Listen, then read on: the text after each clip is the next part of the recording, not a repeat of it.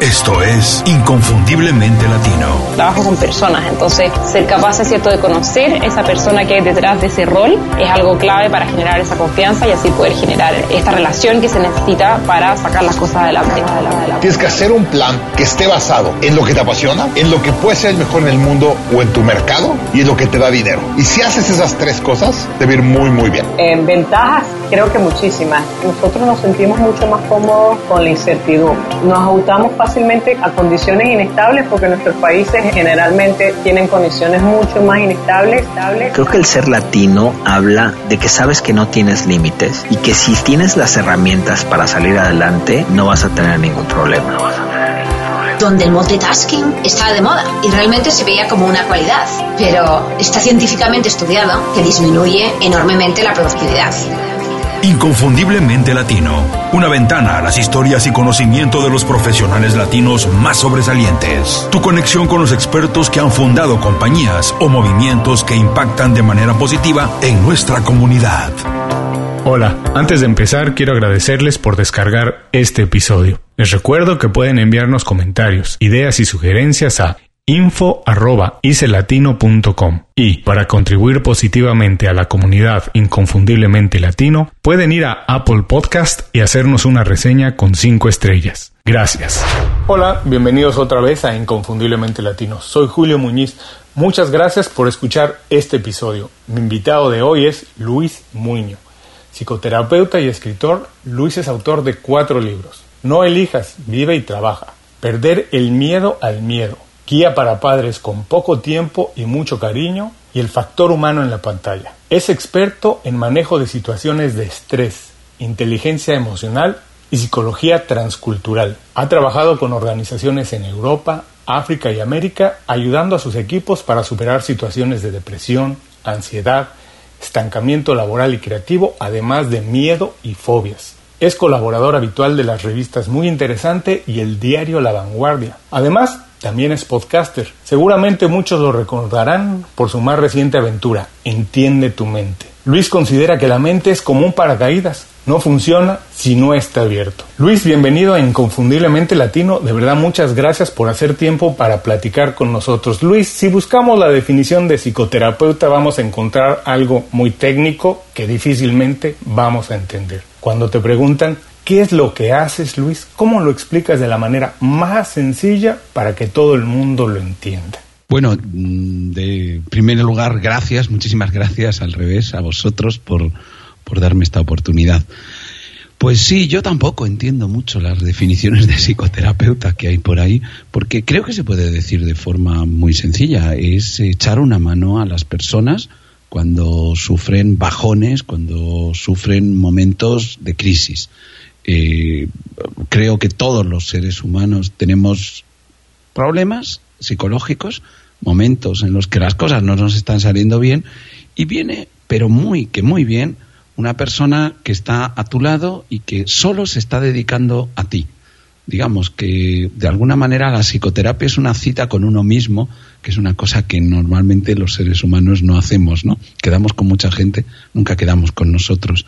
Y un psicoterapeuta es una persona que te sirve de anfitrión en esa cita contigo mismo. Nada más.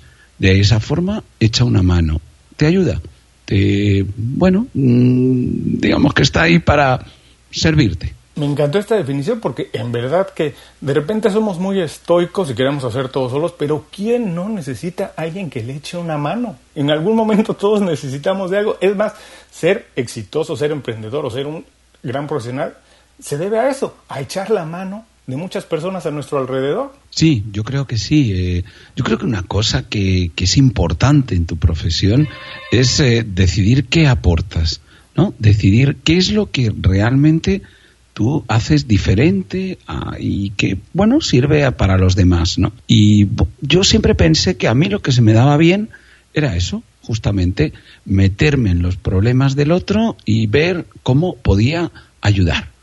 De una manera muy humilde y quizás eso pueda ser uno de mis factores diferenciales, ¿no?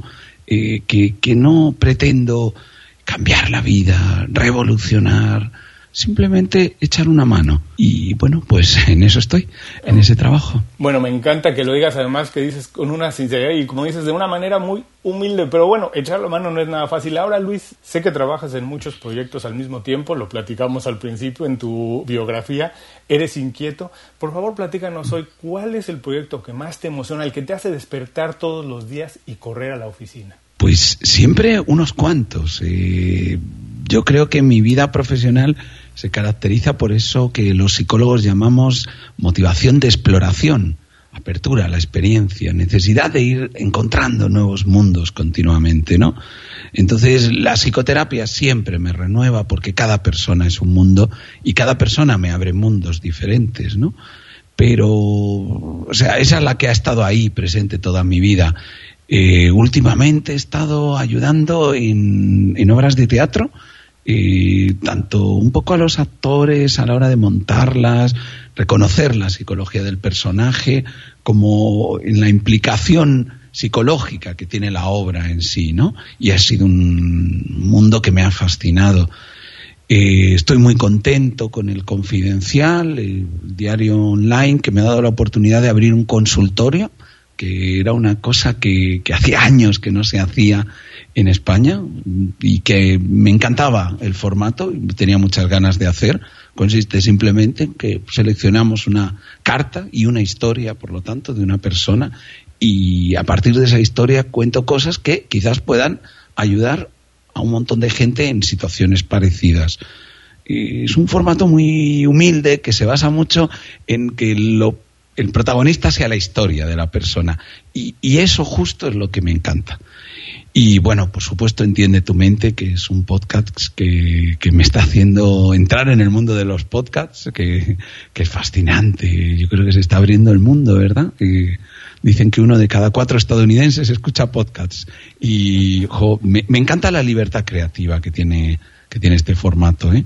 Porque precisamente al no necesitar de tantos medios, es un poco como escribir, ¿no? Y puedes hacer lo que quieras, no tienes condicionantes. Sí, lo único que se necesita es una idea y las ganas de hacerlo, ¿no? Y nada más. Pero ¿sabes qué? Me, me gusta mucho de tu respuesta y lo voy a destacar, que dices que, por ejemplo, trabajas incluso en el teatro. Y cuando algunos nos dicen la psicoterapia, a lo mejor uno se imagina más el tipo del trabajo de un médico, el consultorio, alguien que está ayudando a las personas, pero ¿cómo siempre existe la posibilidad de ver las cosas desde otro ángulo y hacerlo divertido? A lo mejor lo que para alguien parece aburrido, algo muy médico, lo puedes hacer desde otro punto de vista y puedes encontrarle un ángulo divertido. Ahora, debe haber por ahí personas que nos están escuchando y que tal vez consideran que tienen una habilidad para trabajar con las personas, para ayudarlas y que consideran la psicoterapia como una posibilidad. Si tienes oportunidad de darles dos o tres pequeños consejos rápidos de algo que tienen que hacer ahora, ¿qué les dices, Luis? Yo creo en dos cosas fundamentales a la hora de ayudar a los demás.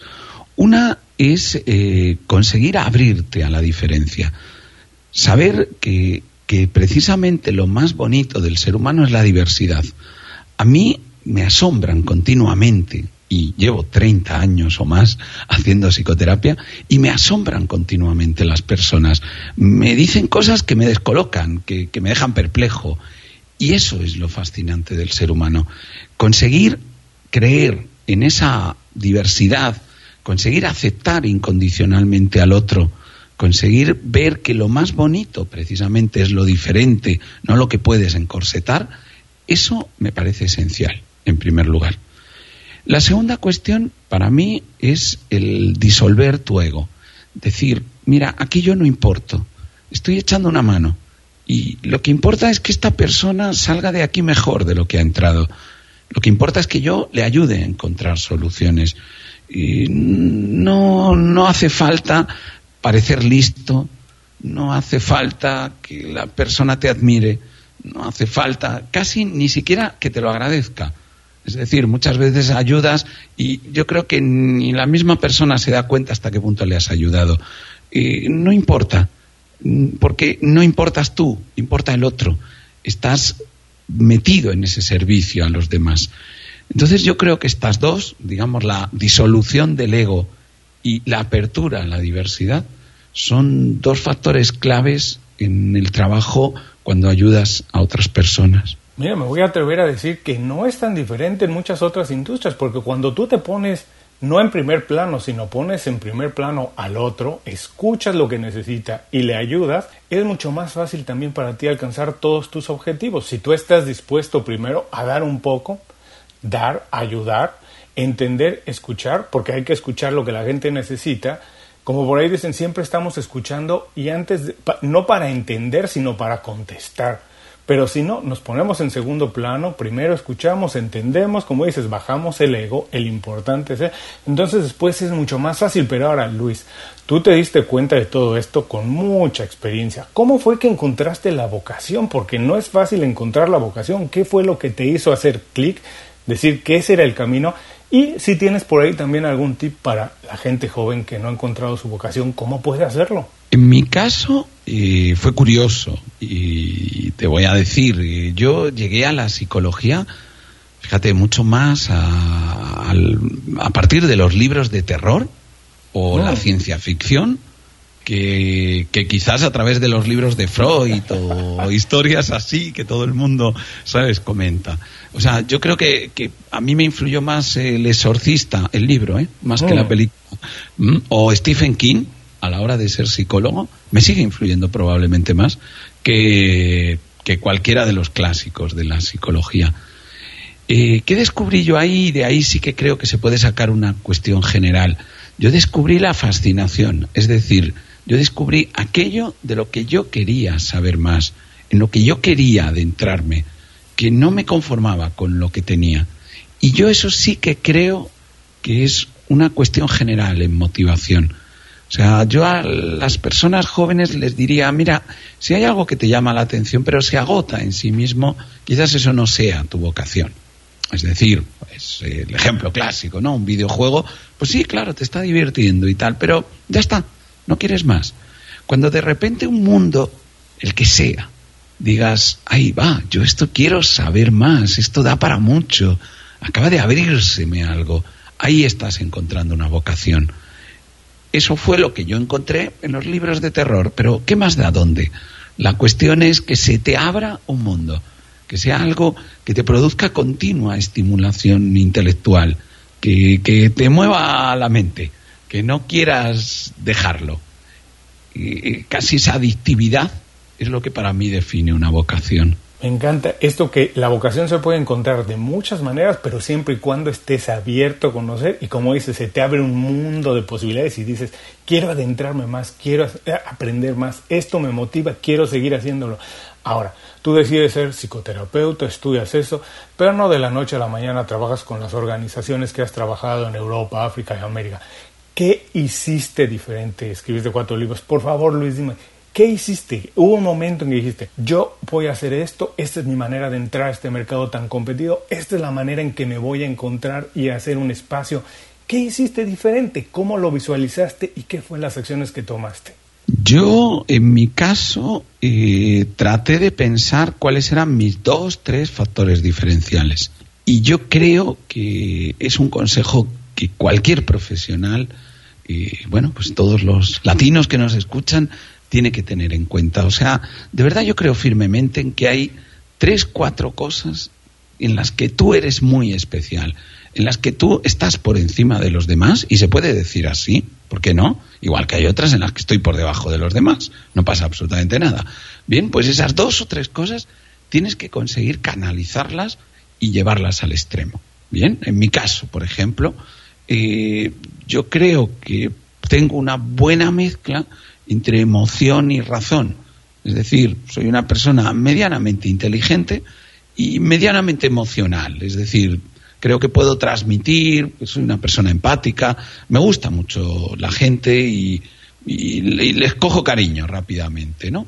Y a la vez, pues bueno, se me da bien hablar de estos temas y tal, vamos a llamarle desde la razón.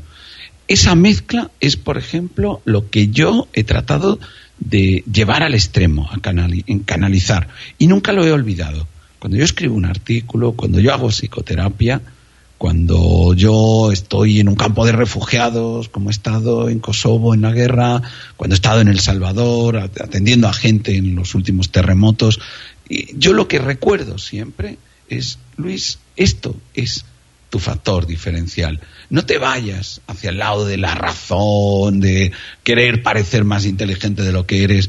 No intentes parecer más emocional de lo que eres. Ese terreno medio, esa mezcla, es justo en lo que tú eres bueno. Y es un poco ese autoconocimiento el que yo he visto también en otras personas eh, que, digamos, han triunfado. ¿no? Es decir, saben sus dos o tres virtudes y tiran siempre de ellas. No intentan ser otros. Eh, los otros puestos ya están ocupados, ¿no? Eh, intenta ser tú mismo y canalizarlo y llevarlo al extremo. Me encantó este consejo porque tienes toda la razón. En algo no hay que conocernos, tomar el tiempo, analizarlo, pero en algo seguramente somos mejores que la mayoría. Y es ahí, desde ahí, desde donde podemos crecer. Y siempre nunca sentirnos menos, porque efectivamente podemos tener algunas cosas en las que no somos tan buenos, pero ahí nos hacemos rodear de otras personas, podemos crecer a partir de nuestras virtudes, explotarlas y crecer a partir de eso, en vez de estar pensando lo que no hacemos bien, es potenciar lo que hacemos muy bien. Eso es, yo creo que mm, tendemos a compararnos y buscar aquello en lo que no funcionamos, ¿no? Es como si yo quisiera ganarle a Usain Bolt los 100 metros lisos. No, no tiene sentido. Y de verdad, porque este trabajo lo he hecho yo con muchas personas en psicoterapia o en, otras, en otros ámbitos, ¿no? De verdad que toda la gente que yo he conocido, hay cuatro o cinco cosas en las que son extraordinarios. es que es seguro, o sea, todos lo tenemos. Lo que pasa es que habitualmente mm, nos empeñamos justo en eso, tratar de ganarle a Usain Bolt los 100 metros lisos, ¿no? Y eso es lo que nos falla.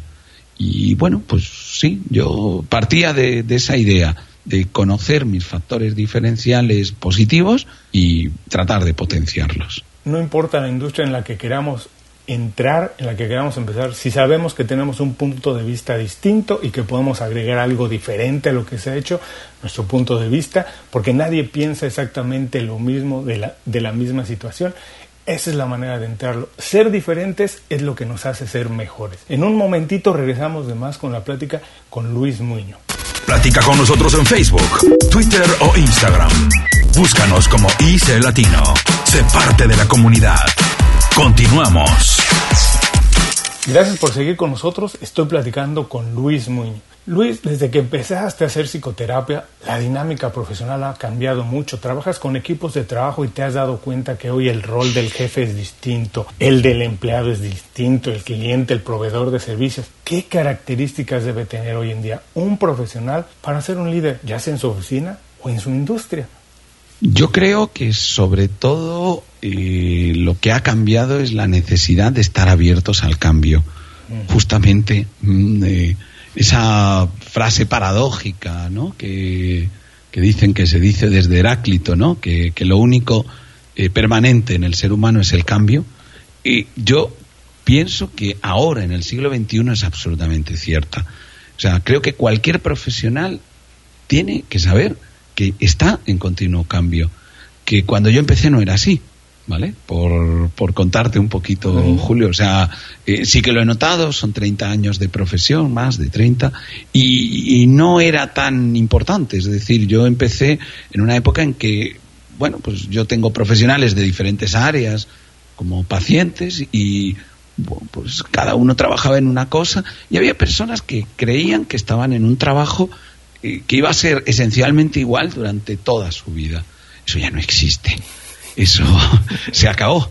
Eh, es decir, sabes que como mucho y quizás va a ser esencialmente igual este año. ya está. Eso es lo, lo único que puedes eh, asegurar. Mm, yo creo que la apertura al cambio ha sido la, la, gran cuestión. Siempre ha habido cambio en el ser humano, pero ahora se han acelerado. Eh, lo que antes era, por ejemplo, un choque generacional, es decir, no entendías a tus hijos porque tenían 20 años menos y habían cambiado bastantes cosas en 20 años, ahora es que cambian en un año. O sea, ese mismo choque lo tendrías con tu yo anterior del año pasado. Eh, esto va a una velocidad increíble. Y para mí lo más eh, importante ha sido esto, la necesidad de entender el cambio, de, de aceptarlo, de, no luchar contra él, de, hacerte amigo de la variación, ¿no? De decir, bueno, ¿qué oportunidades hay? Y creo que las personas más exitosas son aquellas que entienden el cambio como una oportunidad, no como un problema. Eso sí que también, no sé, ha sido un factor que, que, ha cambiado radicalmente en los últimos años. Esa necesidad de, de, de estar completamente abiertos, de decir, bueno, vale, es una oportunidad, no tengo ni idea, quiero aprender el mundo nuevo que me traiga lo que sea, ¿no? Un nuevo software, un, no sé, unas nuevas eh, perspectivas laborales o, bueno, el organigrama en mi empresa. Me encantó esto que dices que las personas más exitosas son esas que ven en el cambio siempre una oportunidad, porque efectivamente quien puede visualizar las cosas positivamente generalmente tiene más éxito que quien no tiene. Siempre que le agregamos una visualización a algo, le estamos agregando valor. Ahora supongamos que alguien ya lo cumple y se convierte en un líder. Eso se puede convertir tal vez en un mentor. Son las personas que son una guía, una inspiración. Tú en tu carrera, ¿has tenido alguna guía, una inspiración, un mentor, alguien quien te haya servido como una guía que digas, más o menos esto me gusta, esto quiero hacer? Sí, sí, sí, sí, sí.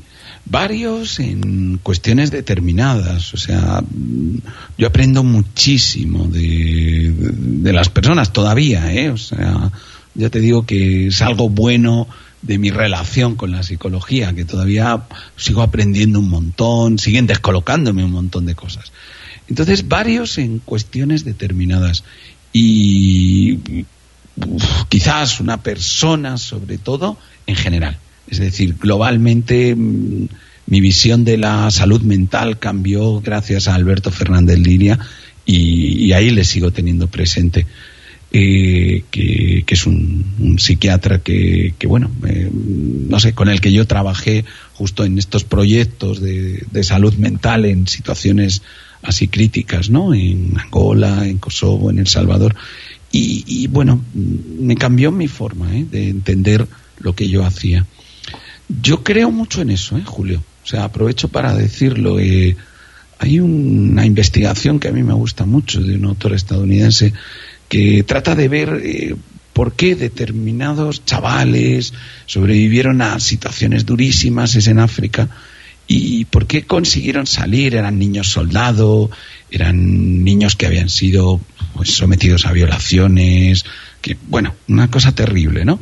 ¿Y, por qué consiguieron salir? Y todos recordaban un mentor, todos recordaban una persona que fue el catalizador de ese cambio. Yo creo que, que fijarte en esa persona y asimilarla y ser suficientemente humilde como para decir, no, estoy aprendiendo de verdad y estoy aprendiendo a calzón quitado, o sea, con todo. Eso me parece que cambia la vida.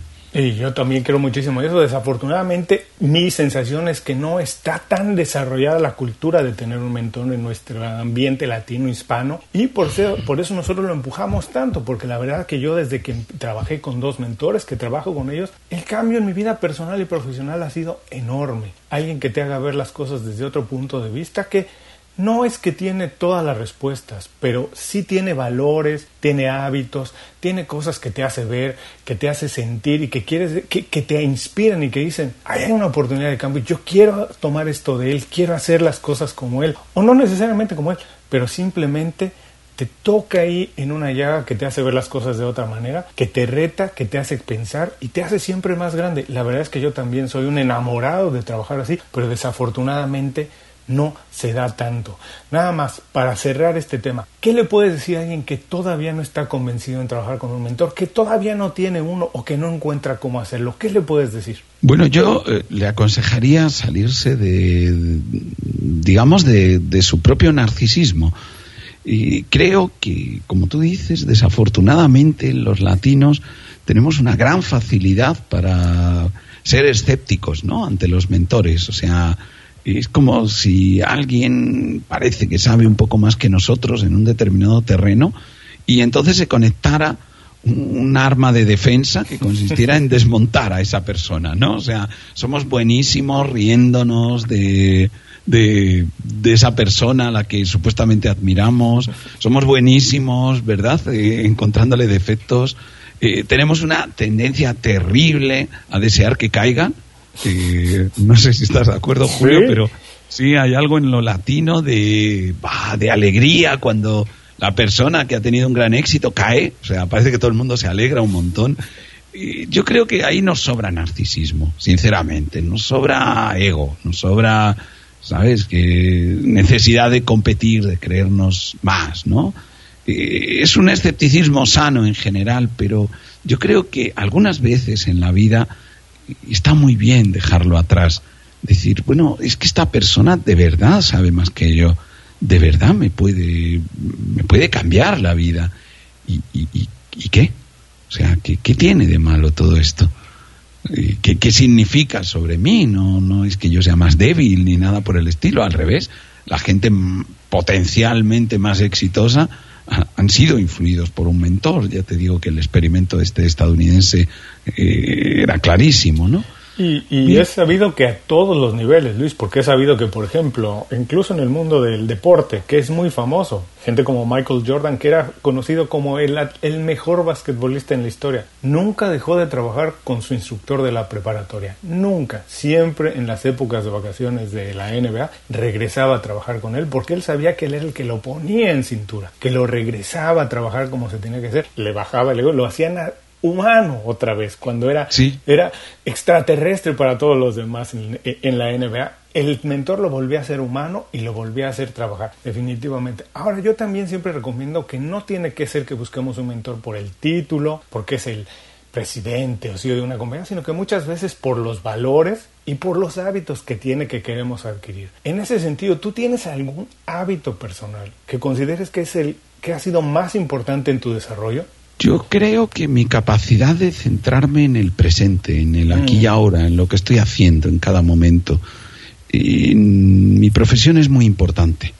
Es eh, la idea de que yo me, me mito dentro ¿no? de, una burbuja, por ejemplo, con cada paciente.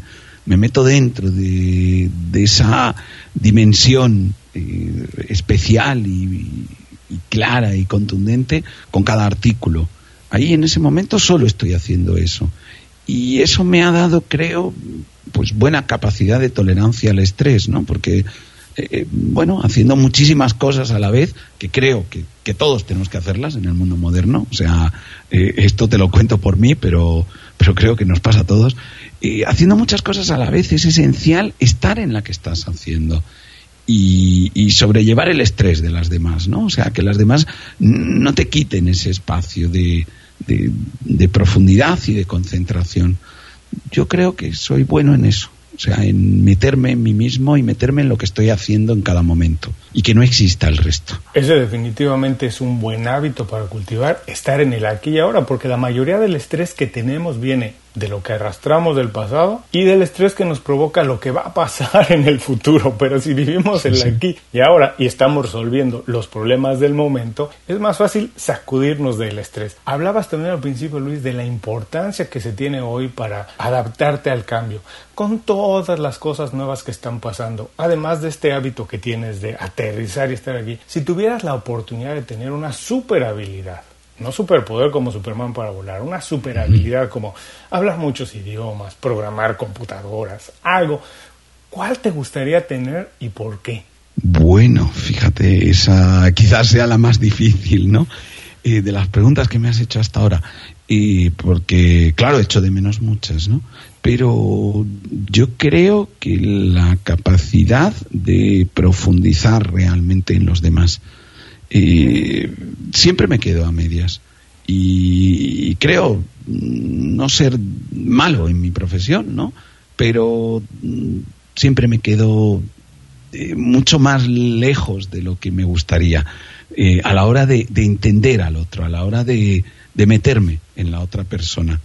y creo que, que, es común, ¿eh? O sea, yo te digo que bueno, eh, debo estar dotado de una cierta capacidad para eso, pero está lejísimos de, lo que yo querría tener. De hecho, es la, digamos, el superpoder que estoy todavía tratando de adquirir con 51 años, ¿sabes? Estoy trabajando en ello, que, dicen, ¿no?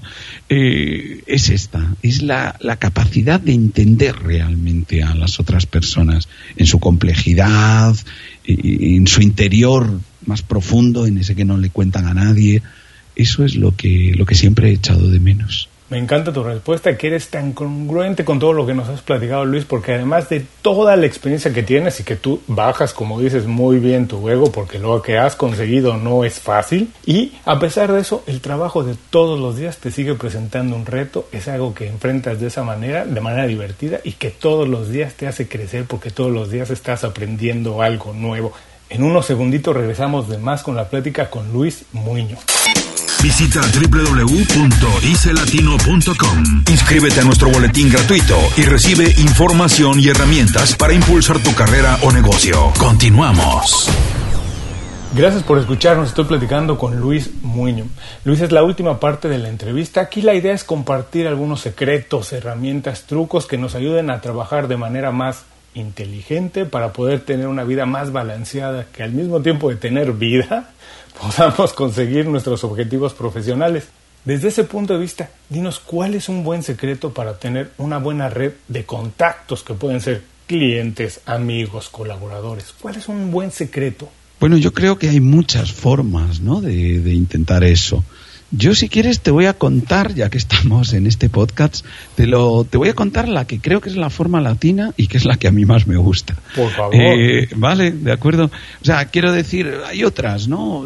Hay otras, por ejemplo, en otros mundillos, yo creo que por ejemplo en el mundo anglosajón se tiende más a buscar las redes de contactos a partir de tu propio estatus, es decir, eh, presumiendo de, ¿no? Y mm. buscando que las otras personas eh, te admiren y, quieran eh, participar contigo. Yo creo que, nosotros tenemos una forma de hacerlo que consiste en buscar las afinidades. Y a mí esa es la que siempre me ha funcionado y la que más me ha gustado. Y, hijo, yo creo haber conseguido una maravillosa red de contactos. Es decir, continuamente hablo con, con gente que me proporciona trabajo, pero también estimulación en lo mío. O sea, que, está muy bien. Eh, consiste en eso. Busca afinidades. Busca personas con las que tengas realmente algo en común y algo un poco profundo. No simplemente hablamos de, del mismo partido de básquet o no, sino algo realmente que, que os una. Y una vez que has establecido ese contacto, entonces ya sí pasamos a la parte, vamos a llamarle laboral, ¿no? O sea, venga, pues a partir de aquí, ¿qué, podemos crear juntos, ¿no? ¿Qué, ¿Qué, podemos darnos mutuamente? Pero antes tiene que haber habido una conexión, un clic, que creo que nosotros somos especialmente buenos cultivando. Me gustó mucho esta idea de que no sea a partir de la admiración, sino de algo que tenemos empatía y que somos dos personas que nos podemos sentar a la mesa a platicar y como bien dices después pasar a la parte de crear juntos algo. Ahora por favor recomiéndanos una página de internet, una herramienta o alguna aplicación tipo Google Calendar que utilices en tu trabajo para ser más productivo, Luis. Bueno, yo utilizo el Google Calendar, o sea, no es que lo utilice, es que soy adicto. Quiero decir que en este trabajo que, te digo de, la aquí y ahora, ¿no? De, centrarme en el presente, yo te puedo decir, Julio, que no sé qué es lo que voy a hacer dentro de una hora. Sé que voy a hacer algo, ¿vale? Pero no sé qué. Eh, lo sabe mi Google Calendar, ¿no? O sea, lo utilizo como una especie de basurero mental en el que están todos mis horarios, todos mis... Y yo solo estoy haciendo lo que estoy haciendo ahora. Entonces, yo quizás la que más puedo recomendar como aplicación siempre es un buen calendario, un calendario con el que tú realmente conectes, ¿no? En el que, yo que sé, tenga las fuentes de color que, que a ti te permiten decidir qué es lo importante y prioritario, qué es lo aplazable, que tengas como ya tu propio sistema. Yo lo tengo desde hace años y es que eh, mi mente piensa ya en esos colores, por ejemplo, para que te hagas a la idea. Y sobre todo, me permite centrarme en el aquí y ahora. Yo, mm, si voy a dar una conferencia, yo no lo sé hasta una hora antes. Y eso es bueno, ¿sabes? Quiero decir, se entiende que ya he programado una hora para prepararla, pero hasta una hora antes no, no sé qué la voy a dar. Y eso es muy bueno porque estoy haciendo realmente lo que estoy haciendo una hora antes. Si no, estaría siempre pensando en lo próximo que voy a hacer. Y te sacas de encima toda la minucia que se tiene que hacer de otra manera, pero no estás pensando en eso, estás pensando en el trabajo realmente productivo. Ahora, por favor, recomiéndanos un libro, película o podcast y dinos por qué lo recomiendas. Uf, eh, varios, varios, ¿no? Entonces, mira, dentro de mi profesión eh, yo sigo leyendo muchísimo a un autor que es eh, Irving Yalom, que, que, bueno, para mí es, es, como una fuente de sabiduría continua, ¿no? De esas personas que, que lo sabían todo o algo por el estilo, ¿no? Eh, creo que, que, además de eso, no sé, yo soy un gran lector de Borges, por ejemplo. O sea, sí, creo que ahí hay muchísimo de, de, la psicología humana. Y digo, en el ámbito de la narrativa, y os, os, recomiendo siempre, siempre volver a Borges. O sea, es como alguien a quien puedes estar continuamente revisitando, ¿no? Eh, música hay muchísima. A mí siempre he pensado que la música es mi formación emocional, ¿no? Yo creo que eh, puede que los libros sean mi formación eh, cognitiva, ¿no? Mental, pero, pero hay una formación emocional que es esencial en los que trabajamos con, con personas, ¿no? Y hay que escuchar música, ¿eh, Julio? O sea, hay que, yo creo que los que trabajamos con personas tenemos que escuchar mucho música, porque eso es lo que realmente revitaliza los sentimientos continuamente, es lo que te los pone otra vez a, a, funcionar, ¿no? O sea, la alegría, la tristeza, incluso el miedo o la rabia, se canalizan muy bien con, con, la música. Es que Luis me lo estás diciendo y yo soy pero un apasionado de la música. He trabajado la mayor parte de mi vida en la industria de la música y estoy de acuerdo de ti, contigo que es importantísimo de alguna manera tener una cercanía con alguna expresión artística. En este caso para mí la mayor, la más importante es la música, pero porque nos hace otra vez sentir humanos, nos hace apreciar lo bonito de las cosas, nos hace sentir otra vez así, nos desnuda y nos hace ver las cosas de otra manera. Yo siempre digo, ¿Tú crees que es necesario que exista una canción nueva sobre amor? Si hay millones. Bueno, lo bonito es que somos humanos y que siempre encontramos una manera distinta de hacerlo. Así que estoy de acuerdo contigo. Alguna expresión artística siempre es importante tenerla cerca y yo comparto contigo la de la música. Ahora, si antes pensaste que la pregunta era tramposa o difícil, esta es más difícil y tramposa, Luis. Con toda la experiencia que tienes ahora, a tus 51 años, más de 30 años de psicoterapeuta, si pudieras vivir tu vida otra vez con toda esa experiencia, ¿harías algo distinto? Y si es así, ¿qué y por qué? Eh, cosas particulares, muchísimas. Eh, creo que eso es el, aprendizaje, ¿no? Esa sensación de me equivoqué en tal artículo, ¿sabes? Eh, fallé estrepitosamente en tal, en tal terapia, ¿no? Cosas particulares, muchísimas. Cosas generales, Julio, creo que ninguna. Uh -huh. Es decir, tengo esa sensación de, de, que todo, todo de alguna manera fue muy divertido y formó parte de incluso cosas que parecían errores, eh, formó parte de cosas que hice después que, que, no sé, las hubiera hecho diferentes si no llegan a ser por ese error. No, no, no, no haría nada distinto. Eh, además, fíjate, te voy a decir una cosa, como psicólogo, es muy, muy importante haberse equivocado y muchísimo. Mm. Igual que es muy importante haber sufrido. Igual que es muy importante que las cosas no te hayan salido siempre bien. Yo creo que las personas lo notan. O sea, cuando alguien viene sufriendo, nota que tiene delante a alguien que ha sufrido, que, que se ha equivocado y lo sabe, que se siente culpable por fallos, ¿no?